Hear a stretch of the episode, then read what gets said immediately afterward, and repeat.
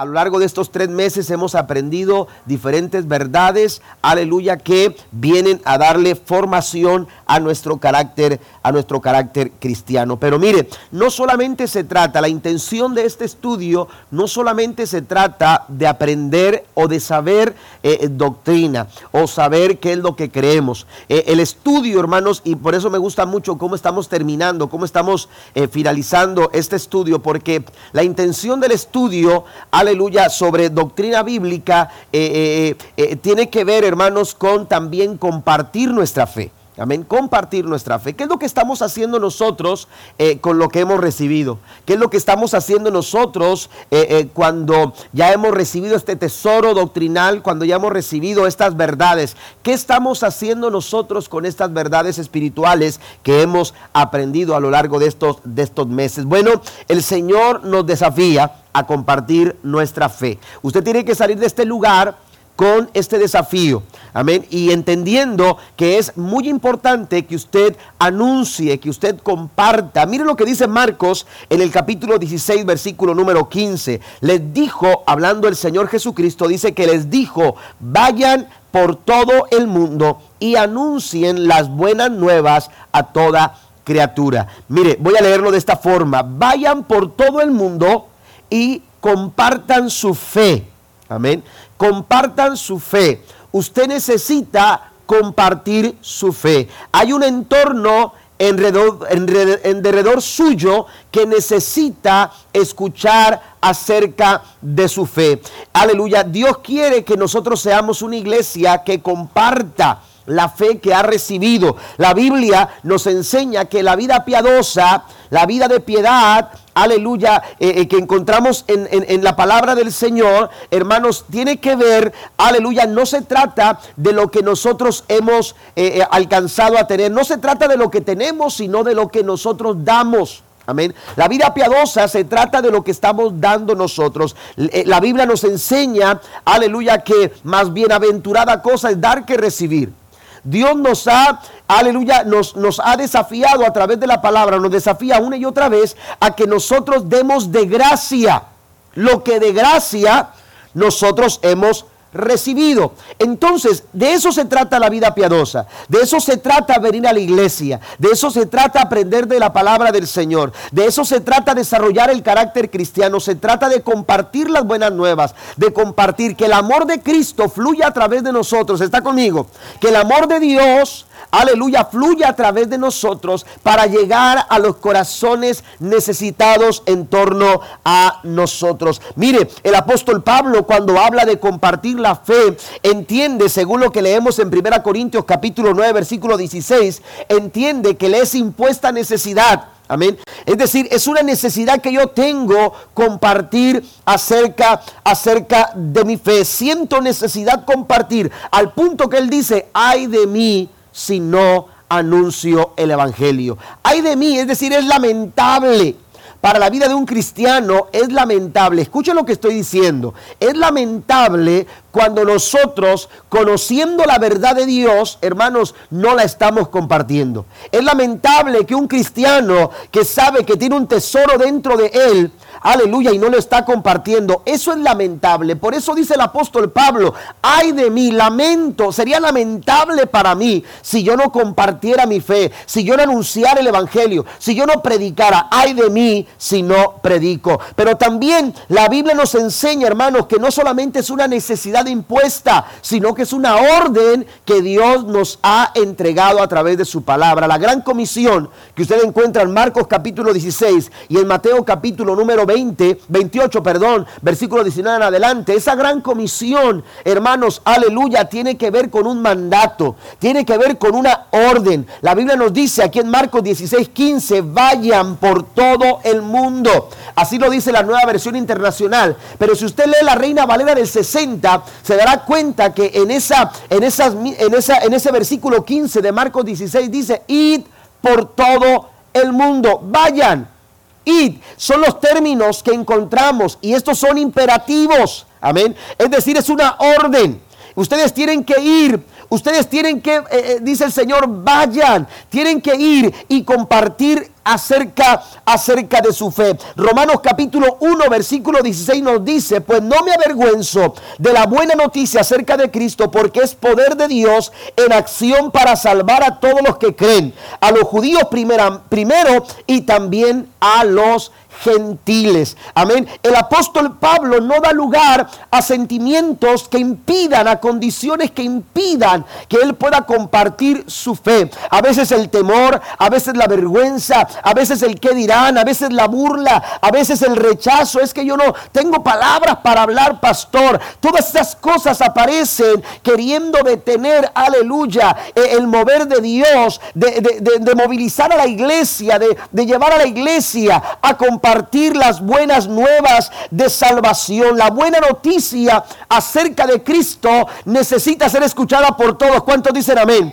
Necesita ser escuchada por todos y por todas partes. Por eso el Señor dice, tienes que compartir tu fe. Por eso el Señor dice, no te puedes quedar callado. Y Pablo lo entiende. Yo no puedo permitir que la vergüenza, no puedo permitir que el temor, no puedo permitir que la burla, no puedo permitir que nada me detenga para compartir la buena noticia acerca de Cristo. ¿Por qué? Porque esta buena noticia, dice, es poder de Dios en acción. Cuando usted habla la buena noticia, la buena noticia transforma vidas. ¿Alguien lo cree? Cuando usted habla la buena noticia, esta buena noticia sana cuerpos enfermos. Cuando usted habla la buena noticia, esta buena noticia transforma vidas, restaura corazones, restaura familias. Por eso es imprescindible que nosotros compartamos nuestra fe. Den un aplauso al Señor esta mañana. A toda criatura no debemos dejar de lado a nadie y compartir el mensaje de Jesús a todos sin excepción. Vayan y compartan su fe. Esa es, esa es, aleluya, eh, eh, eh, lo que tenemos que llevarnos en nuestro corazón, aleluya, en nuestra vida, de este lugar esta mañana. Salir de este lugar entendiendo que Cristo nos está enviando a compartir la buena noticia de nuestra fe. Ahora, para hacerlo hay cuatro puntos, hermanos, que puede, nos pueden potencializar nos pueden hacer más eficaces a la hora de compartir acerca de nuestra fe. El primera, la primera cosa que quiero mencionar es proximidad. Anótelo por favor ahí en sus, eh, en sus hojas de estudio. Amén, proximidad. Lo, primero que tenemos que ver, amados hermanos, como, como punto importante para potencializar nuestra tarea de compartir nuestra fe es valorar nuestra proximidad. ¿A qué me refiero con proximidad? Mire, eh, los, primeros, los, primeros que habrían de compartir su fe serían los discípulos de Cristo. A ellos Jesús les dijo, vayan y compartan su fe.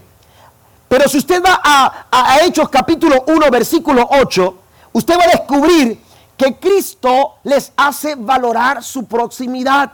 Porque Jesús les dice, pero recibirán recibirán poder cuando el Espíritu Santo descienda sobre ustedes y serán mis testigos y le hablarán a la gente acerca de mí en todas partes. Van a compartir eh, acerca de su fe. Pero note, cuando Jesús habla de compartir la fe, Jesús los lleva a valorar su proximidad. Cosa que a veces nosotros eh, eh, no consideramos. Nosotros estamos viendo hacia lugares eh, eh, lejanos y estamos viendo eh, alcanzar al mundo y alcanzar a las personas de otras partes cuando no estamos visualizando que hay gente en derredor nuestro que necesitan aceptar a Jesús como su Salvador personal. Hay gente en nuestra proximidad que todavía no escucha, que todavía no oye, a las cuales todavía no compartimos. No podemos pensar, aleluya, más allá si no estamos viendo, aleluya, nuestra proximidad. Jesús les dice, vayan a compartir este mensaje, hablarle acerca de mí a las personas en todas partes, pero les dice, en Jerusalén, en toda Judea, en Samaria y hasta lo último de la tierra. La iglesia necesitaba abrir su corazón y compartir el Evangelio, pero tenían que hacerlo, hermanos, primero en Jerusalén. Amén. Primero con su próximo. ¿Está conmigo? Primero en su proximidad. La proximidad está llena de oportunidades para compartir nuestra fe todos los días. ¿Está conmigo? Todos los días usted puede compartir su fe a través aleluya, de aquellas personas o en aquellas personas que están próximas a usted, con las que usted se relaciona todos los días, con las que usted se encuentra todos los días en el trabajo, con aquellas personas con las que ustedes, aleluya, se saludan eh, cotidianamente al salir de casa, con las que usted se encuentra. Yo no sé si a usted le pasa, pero cuando usted sale a una misma hora, que regularmente sucede que se topa con el mismo carro. Amén. Eh, eh, y a veces uno más adelante que otro, pero siempre nos encontramos. ¿Por qué? Porque somos personas de hábitos. Amén. Y, tenemos horarios muy marcados. Y entonces, aleluya, nos encontramos con esas personas. Y a veces sin conocer su nombre ya eh, les saludamos y nos encontramos y, cedemos, oiga, sí, cedemos el paso, ¿no? Seguramente. ¿Ok? Entonces, este, eh, eh, tenemos personas con las que nos relacionamos cotidianamente. Algunos de ellos no conocemos sus nombres, pero sabemos que son parte de nuestro vecindario. están en algún departamento dentro de la empresa donde trabajo, qué sé yo. Pero, aleluya, eh, eh, son próximos a nosotros. Y esa gente que está próxima a nosotros necesita escuchar de nuestra fe. Necesita, son nuestra Jerusalén, son nuestra Jerusalén. Y esa proximidad tiene un mundo de oportunidades para compartir nuestra fe. Aleluya. Y a veces, en ocasiones, las estamos desaprovechando.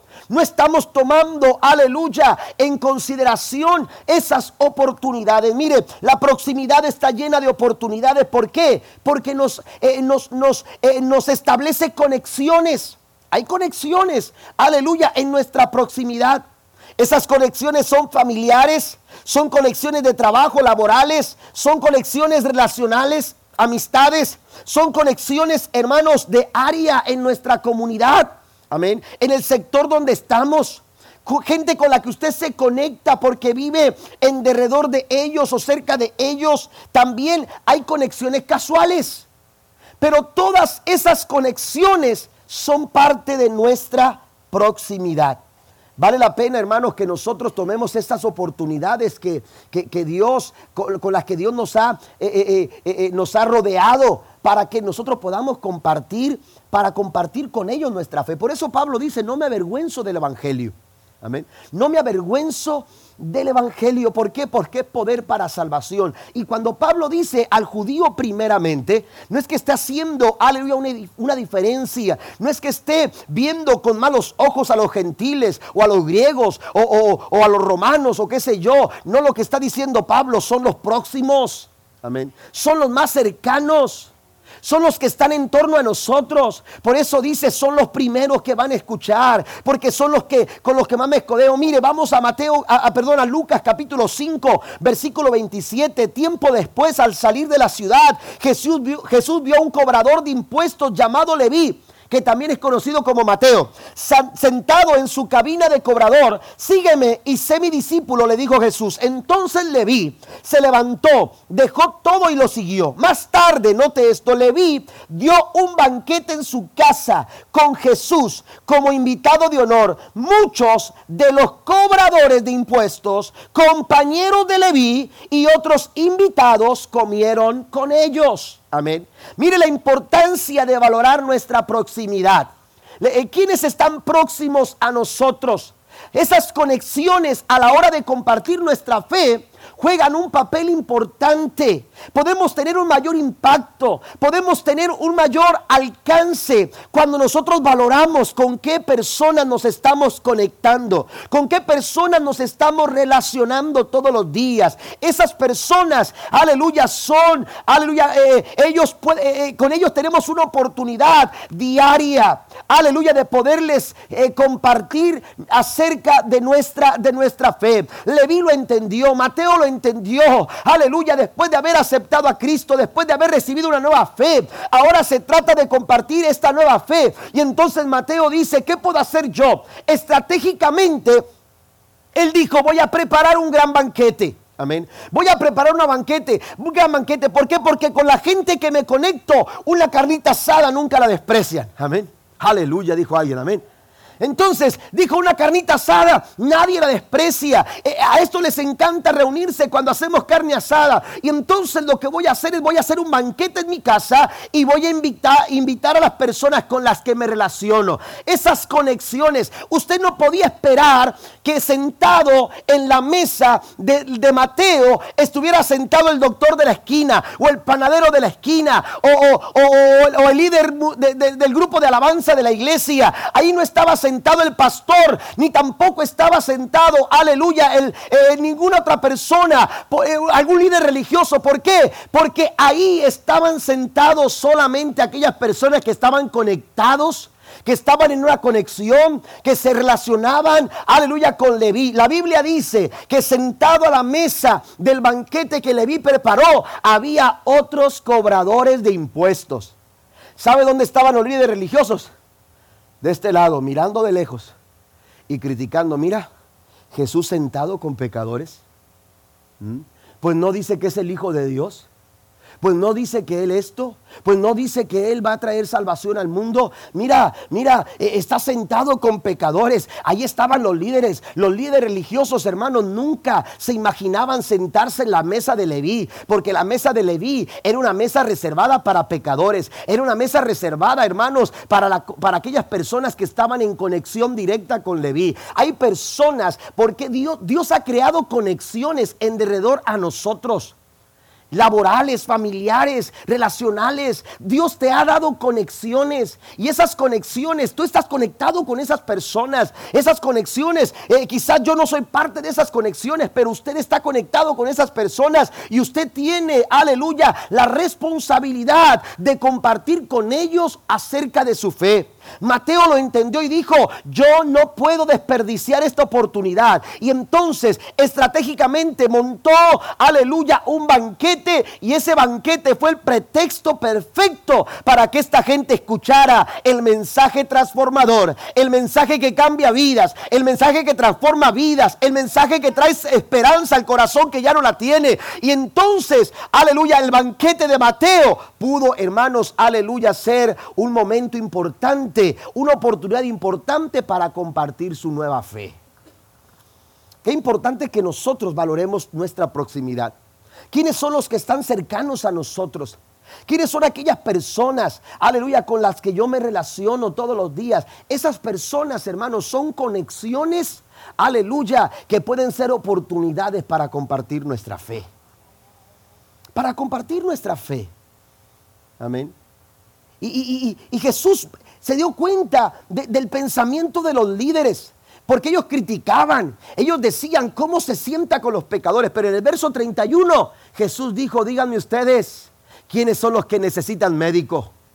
¿Quiénes son los que necesitan un médico? No son los sanos los que necesitan médico. Los que necesitan la intervención de un médico son aquellos que están enfermos. Esas conexiones que Dios ha puesto alrededor tuya, hermanos, tienes que tomar ventaja de ello. Tienes que, aleluya, si tú quieres compartir la fe, tú tienes que valorar ese tipo de conexiones. A través de nuestra proximidad se establecen relaciones.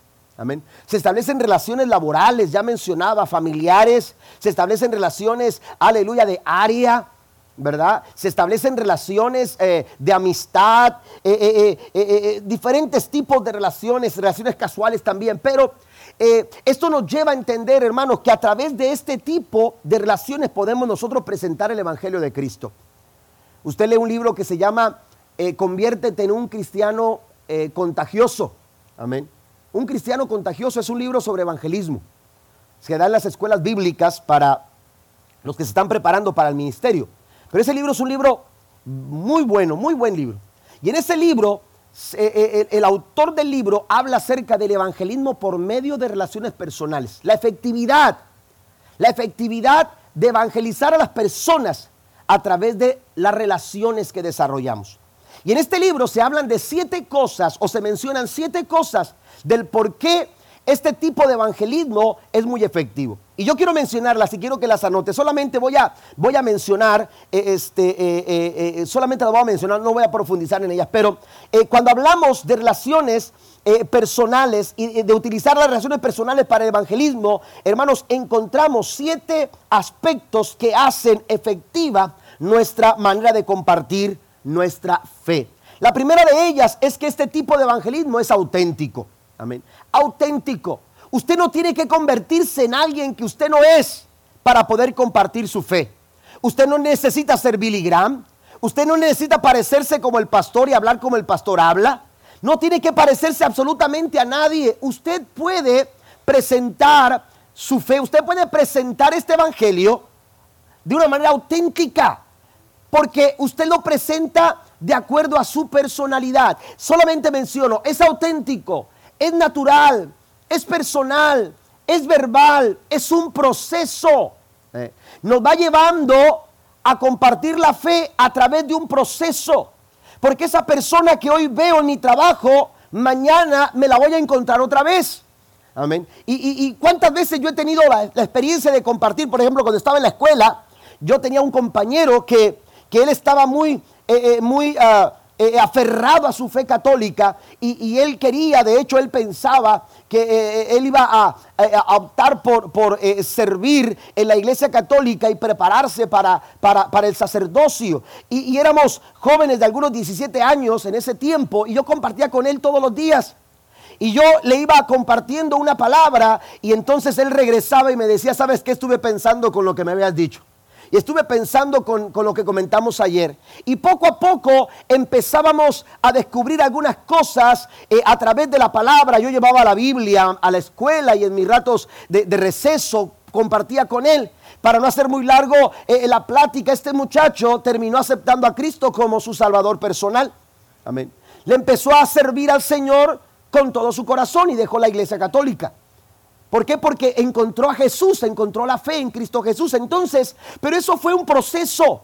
No fue de un momento, no fue un acontecimiento, es un, es un proceso. Muchos de ustedes están aquí ahora porque hubo un proceso que alguien quiso desarrollar para que usted pudiera abrir su corazón, porque en primera instancia usted era renuente. En primera instancia como que no entendía mucho eso de, acercar tu vida a Cristo, eh, como que no quería soltar las cosas de tu pasado, pero a través de un proceso ¿Por qué? Porque hubo alguien que se estuvo relacionando. Las relaciones personales nos dan esta, esta oportunidad de ser auténticos, de tener naturalidad, de ser naturales a la hora de presentar el Evangelio, de hacerlo de forma personal, de hacerlo verbal, de hacerlo eh, un proceso, de, de hacerlo un trabajo de equipo. Amén. Un trabajo de equipo y también de dar a los demás el primer lugar. Mire, a través de una relación personal, usted se va interesando por las necesidades de la gente. Y la gente, hermano, se siente, aleluya, eh, aludida cuando, cuando usted se interesa por su necesidad, cuando usted se interesa por lo que piensa, cuando usted se interesa por lo que siente, cuando usted se interesa, aleluya, por, por, eh, por, lo, que, por lo que están pasando, por lo que están viviendo. Y el evangelismo por medio de, de relaciones personales, hermanos, da la oportunidad de hacer sentir a las personas, aleluya, que realmente nos interesa su situación. Por eso es efectiva. Pero usted no tiene que impresionar a nadie. Usted no tiene que volverse, aleluya, un tipo de persona para la cual usted no ha sido diseñado. Dios no se equivocó cuando diseñó tu vida. Dios no se equivocó cuando, cuando, cuando eh, estableció tu carácter, cuando definió tu carácter. Imagínense eh, que hubiera, que en comunidad cristiana, Emanuel, todos fueran como el pastor. Qué aburrido sería eso. Y aparte de aburrido, qué complicado sería eso. Para ponernos de acuerdo. Pero Dios diseñó nuestra iglesia con diferentes personalidades, con diferentes caracteres, diferentes características que nos van definiendo a nosotros, aleluya, e, en nuestra personalidad. Hay quienes son más extrovertidos, hay quienes son más introvertidos, hay quienes son más, aleluya, e, e, este, no se, se relacionan fácilmente con las personas. Hay otros que no, que lo hacen de otra manera, pero todos, de acuerdo a nuestra personalidad, podemos compartir nuestra fe. ¿Cuántos dicen amén? Todos por medio de, eh, eh, de acuerdo a nuestra personalidad, podemos desarrollar, hermanos, esta tarea de ir por todo el mundo y predicar el Evangelio a toda criatura. No tiene que impresionar a nadie. Mire, eh, el evangelismo efectivo no trata de impresionar absolutamente a nadie. Y lamentablemente a veces es lo que queremos. Buscamos impresionar a las personas. Usted no tiene que impresionar absolutamente a nadie.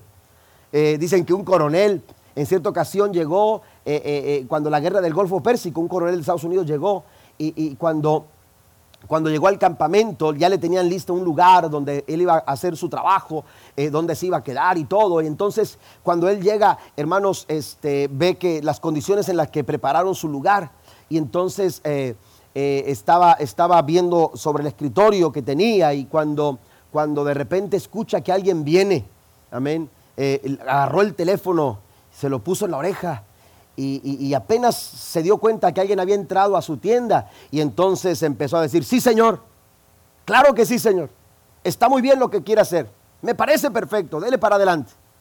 Esa es mi opinión. Y le quiero agradecer que me haya llamado para pedirme una consulta, para pedir mi opinión. Saludos a la familia.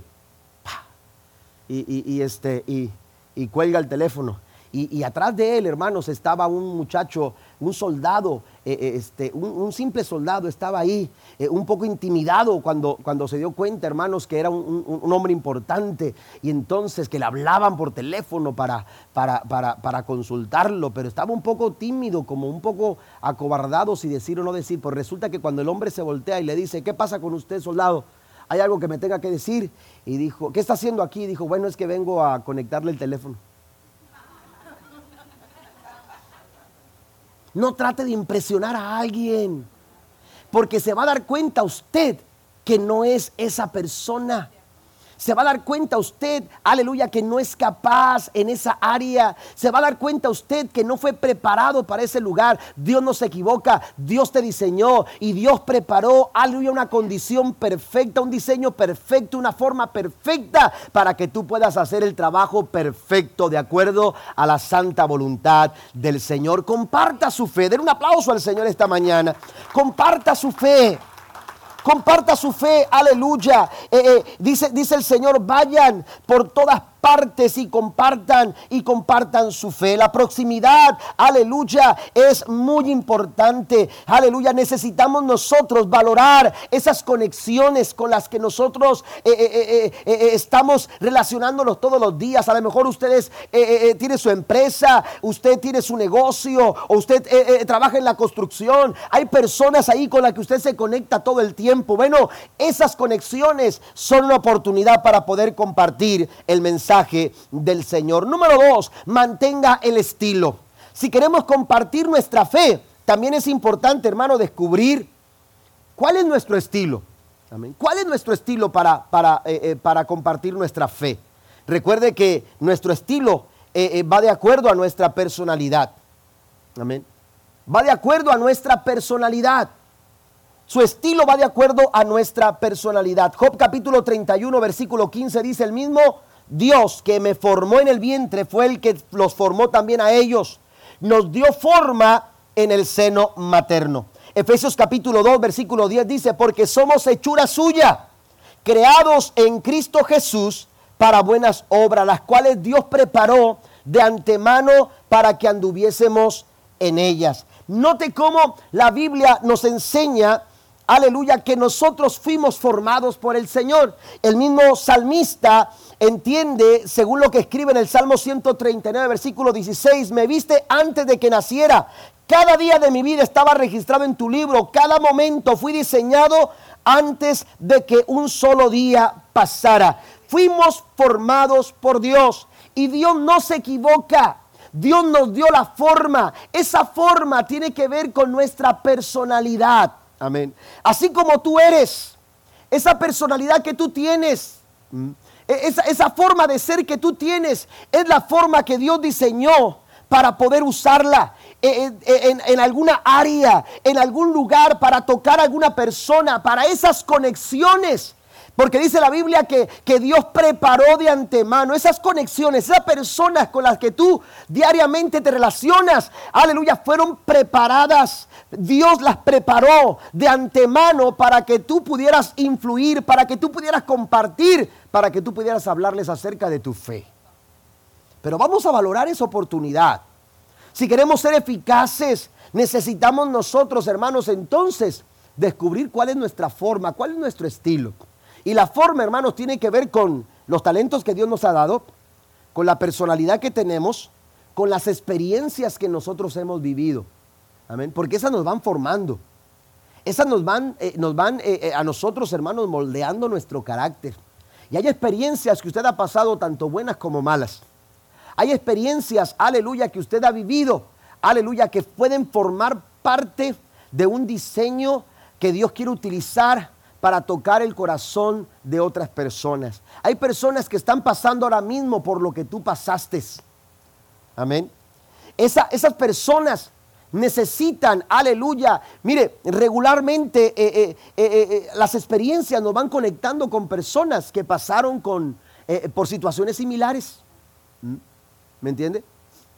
Nosotros cuando recién llegamos, y lo digo esto con, con mucho respeto, pero cuando llegamos aquí a la iglesia, este, eh, ah, eh, empezamos a, trabajar con las familias y, teníamos un, trabajo, gracias a Dios tenemos, eh, hemos perseverado en eso, en, el trabajo con la familia.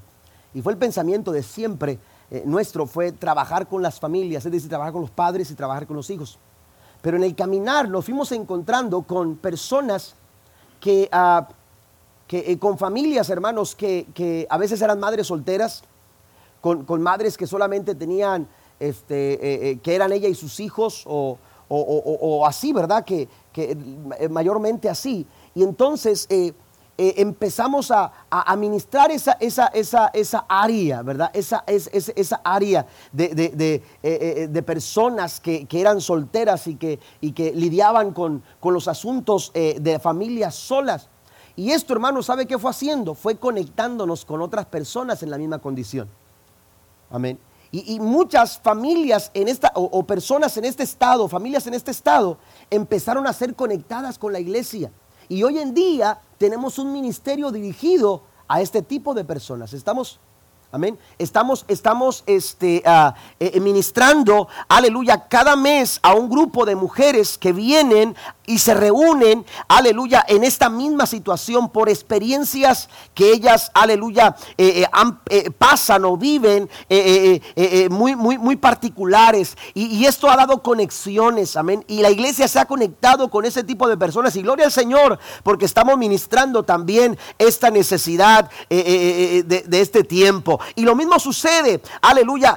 Hay personas que Dios los sacó del alcohol, los sacó de los vicios, aleluya. Y entonces hay personas que ahora mismo están pasando por esa situación y necesitan escuchar de alguien que ha sido, que ha sido restaurado en esa situación. Y entonces se conectan y comparten su fe porque no solamente se trata de saber que yo pasé lo que tú estás pasando, se trata de que ellos sepan que hubo un Dios y hubo un Cristo maravilloso, un Cristo, aleluya, que murió en la cruz del Calvario y que resucitó y que está a la diestra del Padre y que está dispuesto a restaurar sus vidas también como lo hizo también contigo. Den un aplauso al Señor. Hay familias que necesitan, aleluya, escuchar lo que Cristo hizo contigo. Pero para ser efectivos necesitamos eh, eh, descubrir cuál es nuestro estilo. Amén. Y eh, yo quiero mencionar algunos estilos que encontramos en el Nuevo Testamento. Por ejemplo, el caso de Pedro nos presenta un estilo confrontativo. Amén. A la hora de compartir eh, el mensaje, Pedro, a la hora de compartir su fe, hermanos, era un hombre que eh, estaba acostumbrado a, a, confrontar a las personas. ¿Por qué? Porque así era su personalidad. Así era su forma de ser. Pedro era un hombre, hermanos, que iba para adelante siempre confrontando, aleluya, las situaciones, confrontando a las personas. Y esto quizás se volvió, eh, eh, lo, metía en muchas cuestiones de polémica y, de cosas como esas. Sin embargo, era su forma. Ahora, vale la pena que si usted es una persona confrontativa, usted sepa hablar la verdad, pero hacerlo con amor. Hacerlo con tacto. Amén. Hay que tener cuidado. Hay cosas que podemos aprender y hay áreas que podemos mejorar. Amén. Y si usted es una persona con un estilo confrontativo, eh, eh, usted tiene que también experimentar, aleluya, eh, o, desarrollar en su vida el amor de Cristo para poder ser sensible a las necesidades de las personas. Y cómo decir la verdad en amor. También, hermanos, está el estilo intelectual. El estilo intelectual es el estilo del apóstol Pablo. Un estilo muy definido, muy preparado, aleluya, eh, eh, organizado, analítico, bien razonado para transmitir su fe. Era la forma en que Pablo también presentaba y compartía el mensaje del Señor. Hay personas que necesitan eh, escuchar la verdad del Señor a través de estos estilos. A lo mejor esto es una persona que le gusta leer mucho. Amén. Yo me he encontrado con personas que me dicen, pastor, recomiéndeme un libro. Y el primer libro que recomiendo es la Biblia. Bueno, lea la Biblia. Bueno, sí, es que la leo, pero, pero quisiera leer algunos otros autores y entonces recomiendo algunos libros les recomiendo algunos libros. Pero hay personas que les gusta anotar, siempre están anotando, siempre están llenando notas, siempre están eh, eh, eh, buscando. ¿Por qué? Porque, porque quieren prepararse, porque les gusta estar organizados, porque les gusta analizar la situación, porque, porque son personas que les gusta este estilo, porque es de acuerdo a su personalidad. Y entonces cuando ellos presentan el mensaje del Señor, cuando comparten su fe, lo hacen de esta, de esta manera. Es un estilo válido. El apóstol Pablo, hermano, llegó a alcanzar a muchas personas a través de este estilo intelectual. Pero también está el, estilo interpersonal. Ese estilo que nos lleva, hermanos, a relacionarnos con tanta facilidad con las personas. Es decir, a estas personas les gusta sentarse y conocer gente. Amén. Y no batallan para eso. Hay quienes batallan para, para entablar una plática con alguien, amén. O no salen de los buenos días, ¿verdad? ¿Qué tal? ¿Cómo está? ¿Bien? ¿Todo bien? Bien, qué bueno. Pasan cinco minutos y las cosas siguen bien como quieran. Amén. Pero hay otros que no. Yo una ocasión estaba con uno de mis cuñados que, que él es muy de este estilo y, estábamos, eh, eh, después de un trabajo, estábamos eh, para comer y, de repente llegaron unas personas y, oiga, y empezó a platicar con ellos y, parece que nos pagaron la comida y, todo. Y ya cuando salimos, estábamos en el carro, le pregunté, ¿bien las conoces? Y me dijo, no. Santo Dios. ¿Por qué él es así? Y usted puede verlo jugando básquetbol y lo puede ver en algún lugar y siempre está conociendo gente. Y es amigo de todos y todos lo conocen. ¿Por qué? Porque su estilo es interpersonal. Y de esta manera él comparte la fe. Usted lo ve orando por alguien en el café, orando por alguien en el, parque de, jugando básquetbol o algo. ¿Por qué? Porque esa es su forma. Es un estilo. Jesús era así. Cristo tenía esta manera de relacionarse con las personas y de utilizar cosas cotidianas, cosas de todos los días para acercar a las personas y compartirles el mensaje. La Biblia nos enseña, amados hermanos, aleluya, que tenemos que compartir nuestra fe. Y no importa si lo tenemos que hacer de una manera o de otra, pero tenemos que hacerlo porque la gente necesita escuchar acerca de Jesús. ¿Estamos de acuerdo? También está el estilo de invitación. El estilo de invitación, como lo mencionábamos con Mateo. ¿Sabe que hay una estadística que dice que de las 100 personas, pudiéramos contar 100 personas que nos rodean a todos nosotros, es decir, 100 al hermano Marcelino, otra 100 a la hermana, a la hermana, a, su esposa. Amén. Hermana Laura, amén, se me fue el nombre. Hermana Laura, gracias. Ok, ok, 100 y 100 personas. Bueno, de esas 100 personas que rodean al hermano Marcelino, y, 25 eh, de ellas no han venido a la iglesia. ¿Sabe por qué? Según la estadística, no han venido a la iglesia porque no se ha dado una invitación. De las 100 personas que rodean a la hermana Laura, 25 no han venido porque no se les ha invitado. De las, de las 100 personas que rodean eh, a cada uno de nosotros, hermanos, no han venido. ¿Por qué? Porque no se les da una invitación. El 25% de las personas que no vienen a la iglesia, en otras palabras, están esperando que alguien los invite. Que alguien los invite. Es decir, este estilo, hermanos, es importante. Mateo invitó, él extendió una invitación porque él quería eh, compartir su fe. Y mire, qué, potencial cuando nosotros somos capaces de invitar a alguien. La Biblia nos habla de una mujer samaritana que después de haber estado con Cristo fue a su pueblo y ¿sabe qué les dijo? Les dijo, vengan y vean. Eh, les dijo, vengan a ver a alguien que me ha dicho todo lo que yo he hecho. ¿Y sabe qué pasó? Vinieron miles de personas a los pies de Cristo. Miles de personas se convirtieron a Jesús gracias a una invitación. ¿Se da cuenta? Compartir la fe, hermanos, aleluya, no es tan complicado como, como a veces nos imaginamos. Amén. Usted lo puede hacer. Simplemente usted tiene que descubrir cuál es su estilo. ¿Será confrontativo? ¿Será intelectual? ¿Será interpersonal? ¿Será un estilo de invitación? Hay otro tipo de estilo que se conoce como el estilo de servicio. Amén. Este estilo de servicio, usted lo ve, por ejemplo, en la vida de Dorcas o, o también conocida como Tabita. Esta mujer, aleluya, era costurera. Y todo lo que podía hacer, hermanos, era hacer costuras. Y entonces dice la Biblia que hacía túnicas para la gente más necesitada. Y a través de esas túnicas, estas personas recibían el amor de Cristo. A través de estas túnicas, estas personas, aleluya, comprendían el amor de Dios. Y cada vez que Tabita entregaba una túnica, les hacía saber cuánto Dios amaba sus vidas. Y esta, de esta manera muchas personas encontraron el amor de Cristo y recibieron la fe en Cristo Jesús a través de su servicio. El evangelismo también pasa a través de nuestras manos. El servicio también, el, el, evangelismo también pasa a través de nuestros pies, a través de nuestro servicio. Lo poco, lo mucho que hagamos, cuando lo hacemos para el Señor, hermano, la vida dice que nunca es en vano. Porque todo lo que sembramos es lo que vamos a cosechar. Den un aplauso al Señor esta mañana. Sirva. Quizás usted dice, pastor, es que yo no hablo. Bueno, no necesitamos que hable. Puede servir. Amén. Pastor, es que yo pueda, bueno, es intelectual, es confrontativo. Amén. Es, es, es ah, de invitación. Invite personas. Pero hay un, hay un sexto estilo, hermanos, que también es importante considerar. Y es el estilo, de, el, estilo testimonial. El estilo testimonial. Este estilo, amados hermanos, se centra en contar la, en contar la historia. Contar su historia. Amén. Cuente su historia. Yo no sé cuántos de ustedes se han tomado el tiempo para, para escribir su historia. Su historia de vida antes y después de Cristo. Porque hay un antes y después de Cristo en cada uno de nosotros. ¿Estamos de acuerdo? Hay un antes y después de Cristo en nuestra familia. Hay un antes y después de Cristo eh, eh, eh, en mi vida. Llámese salvación, llámese sanidad, llámese restauración. Hay un antes y después de Cristo. Usted va a San Juan capítulo 9. La Biblia nos habla de un hombre que estaba ciego. Y cuando recibió su milagro, la Biblia dice, hermanos, que los líderes religiosos se acercaron para preguntarle a, este, a este muchacho qué fue lo que pasó.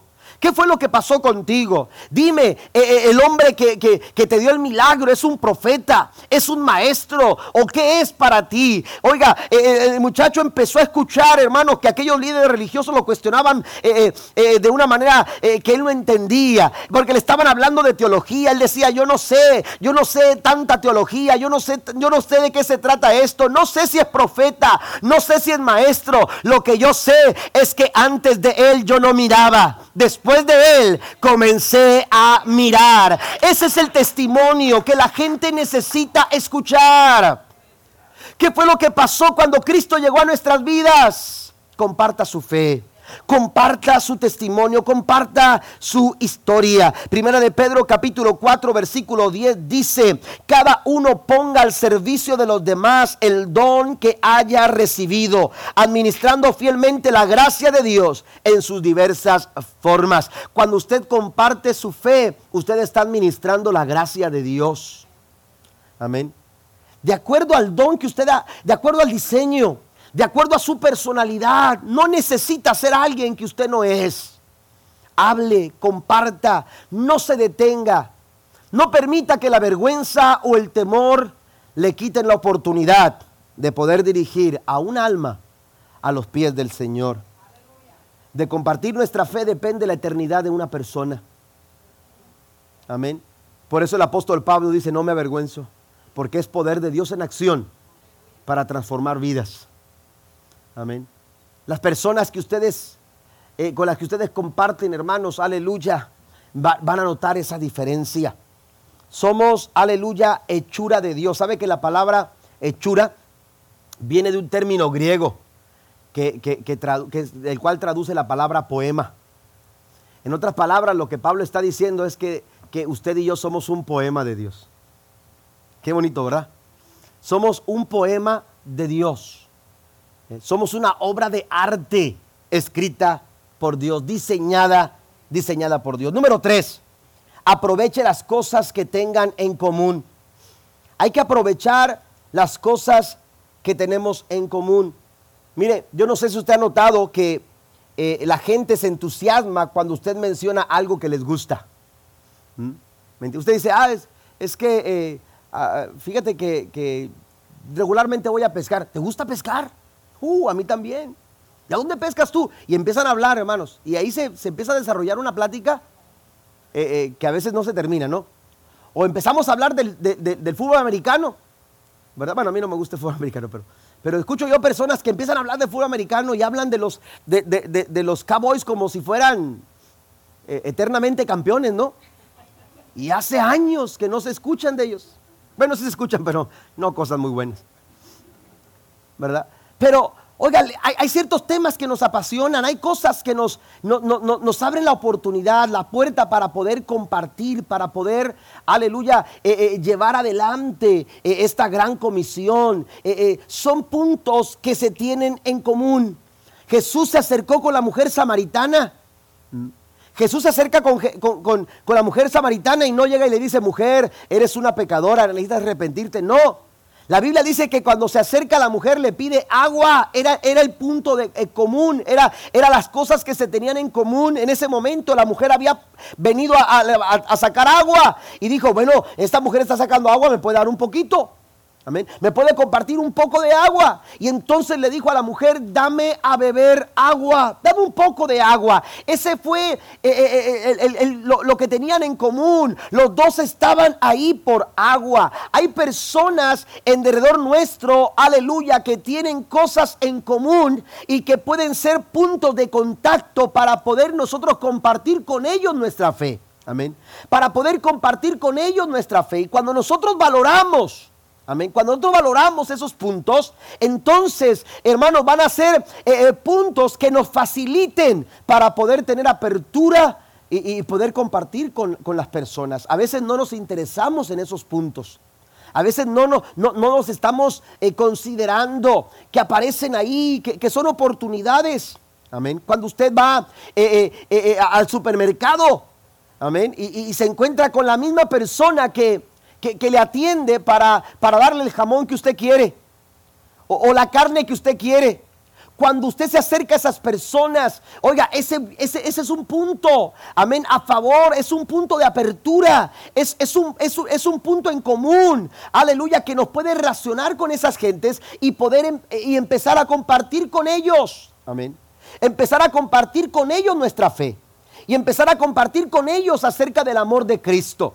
Yo eh, escuchaba un testimonio de un eh, pastor que, hemos, hemos eh, entablado una amistad, eh, pastor cerca de, Dallas, que cuando llegó a, establecer la iglesia, a fundar la iglesia donde actualmente pastorean él y su esposa, una iglesia que ha crecido mucho. él dice que cuando él llegó, él, creció en, en Argentina y Chile. Amén. Sus papás, actualmente todavía son misioneros los papás pero él creció allá. Cuando él tiene que venir a, estudiar el colegio acá, a Estados Unidos, eh, ellos deciden quedarse y entonces eh, eh, ahora actualmente empieza, está pastoreando, pero cuando comenzaba la obra que, actualmente pastorean, él, él creció en, en, Sudamérica amando el fútbol soccer, a él le gusta el soccer, él, él es un americano que creció eh, jugando fútbol soccer, ¿verdad? Y entonces, oiga, aprendió el soccer, lo juega bien y, resulta que eh, eh, él entra a la universidad, él, juega, aprende entrenamientos y todo eso cuando ya es, ya está pastoreando y, está está llevando a uno de sus hijos a, entrenar al soccer en una de las ligas de la, de la ciudad este, al niño quería aprender, quería jugar el soccer, lo lleva. Eh, resulta que a final de cuentas este, no tenían suficientes entrenadores como para poder este, llevar adelante a todos los equipos. Y entonces les ofrecen a los padres eh, les ofrecen a los padres que, que, se involucren en el entrenamiento de los niños en sus respectivos equipos y entonces el pastor dice, yo puedo entrenar un equipo.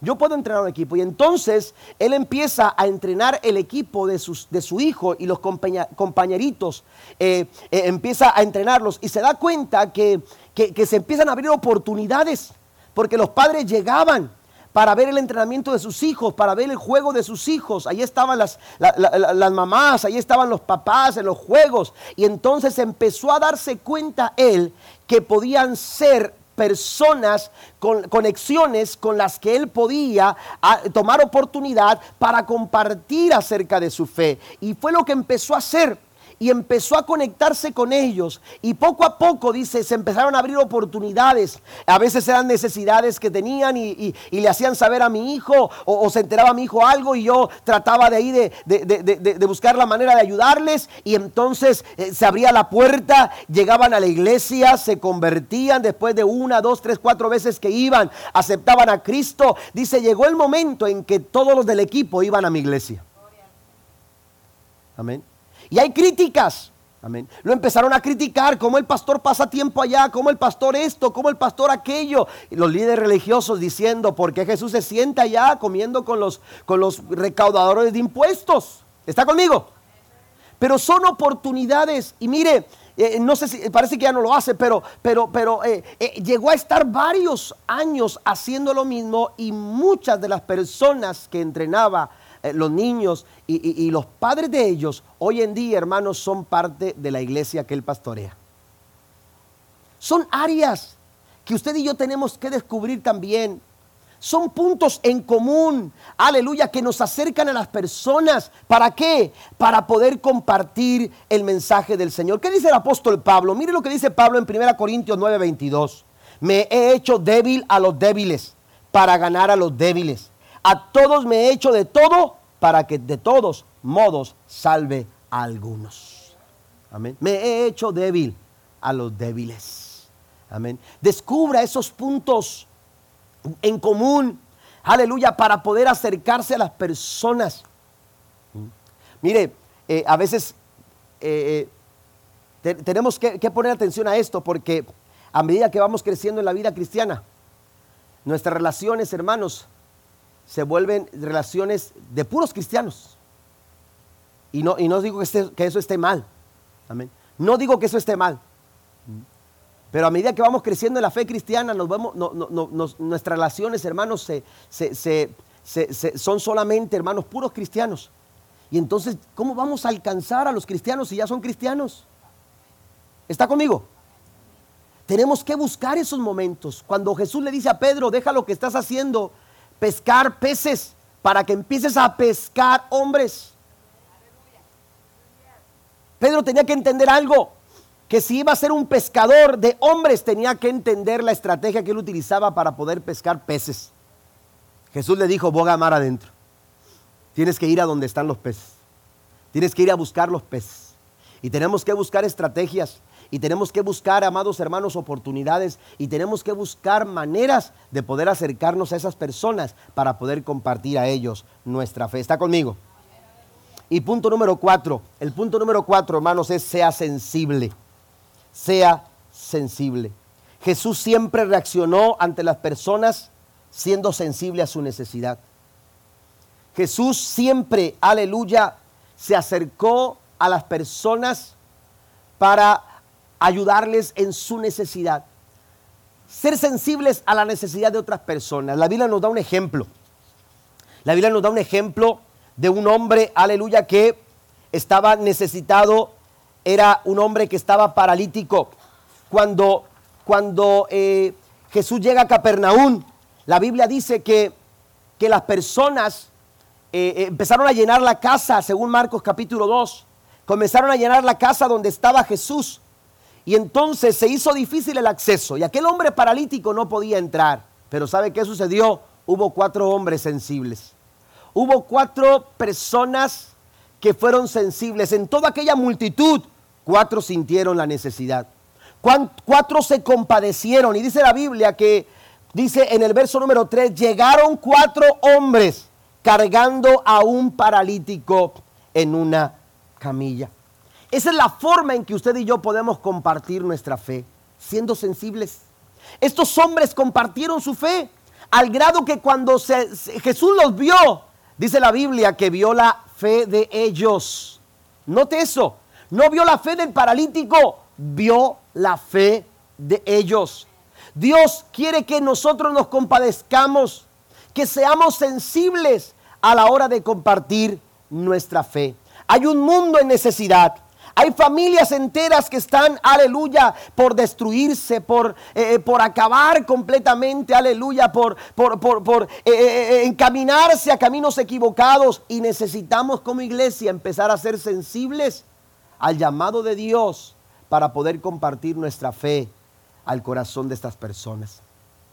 Hay una anécdota que leía de un niño que en la ciudad de Nueva York, a los 10 años estaba en el mes de diciembre estaba muy frío y el niño estaba delante de un aparador mirando unos zapatos. Él traía un short eh, roto y una chamarra, pero sus pies estaban descalzos.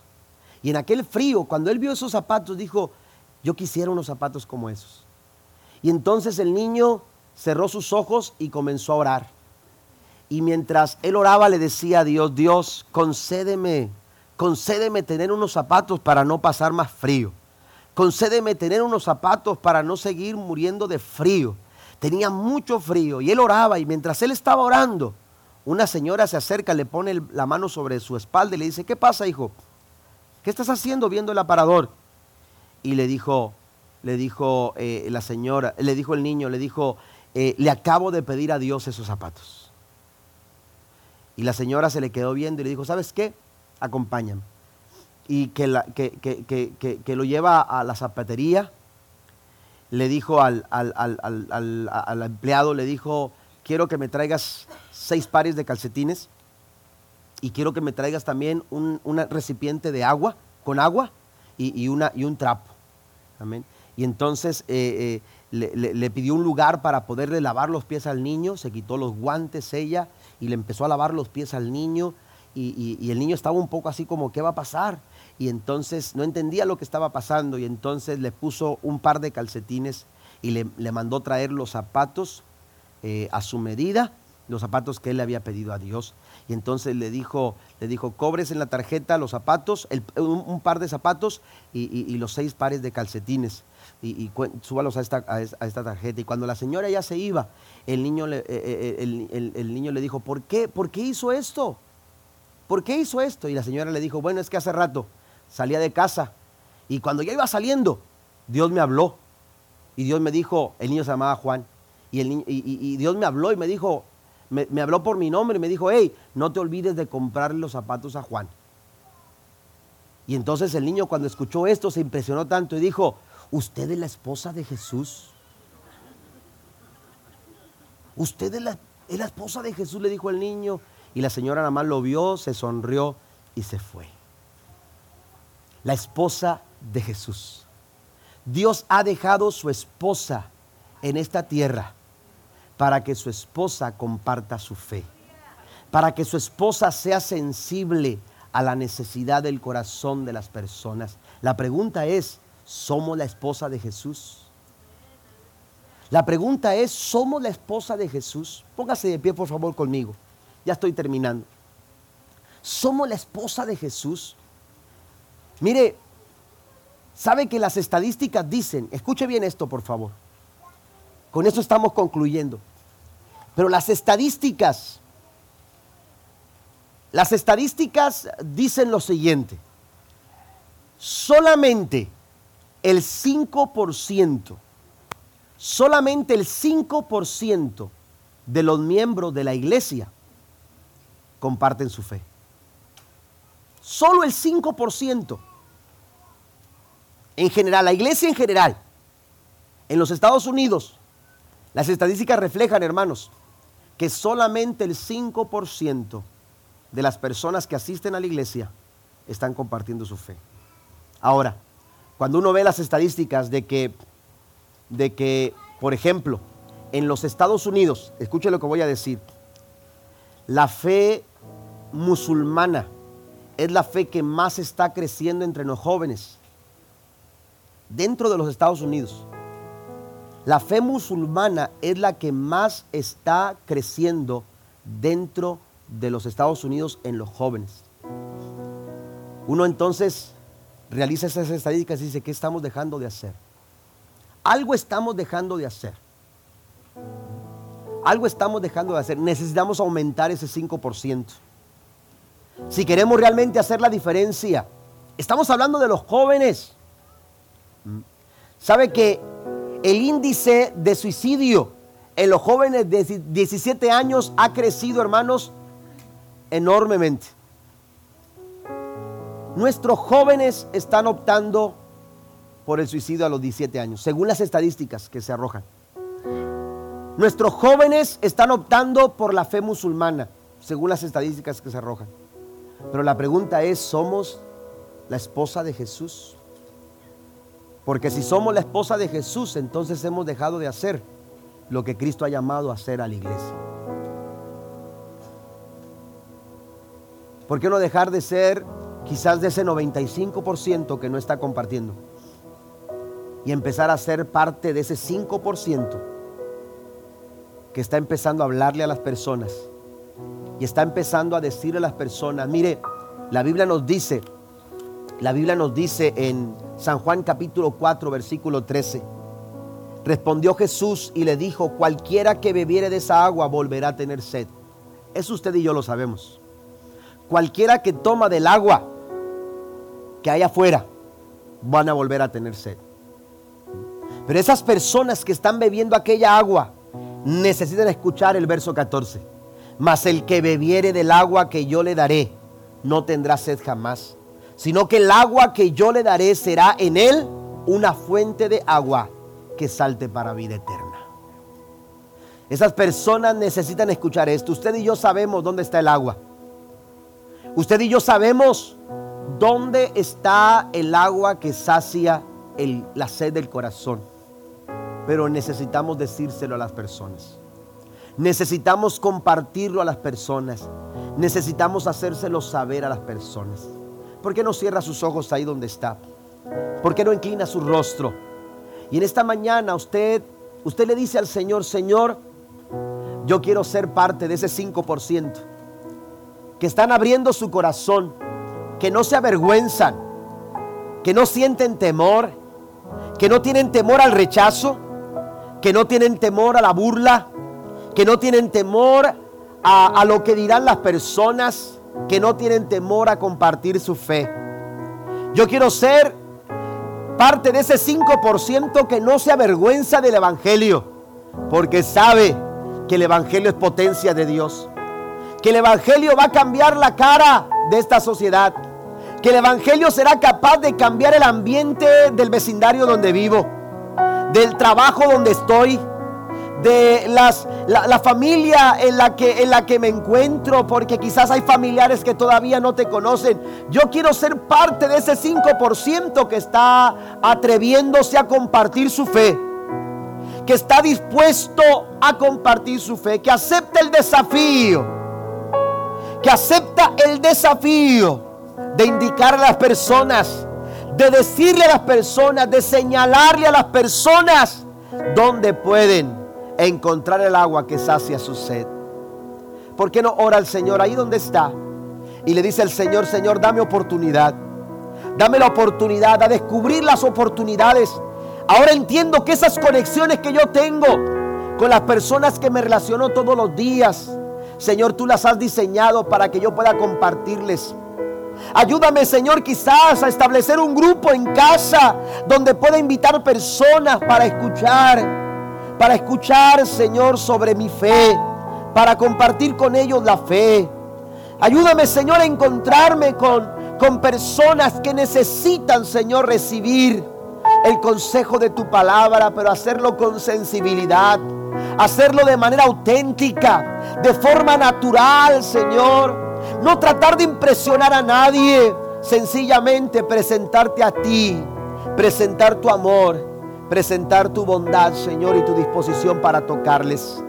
En el maravilloso nombre de Jesús, haznos escuchar tu voz. Haznos escuchar tu voz. Tu voz que dice, vayan y compartan su fe. a toda criatura.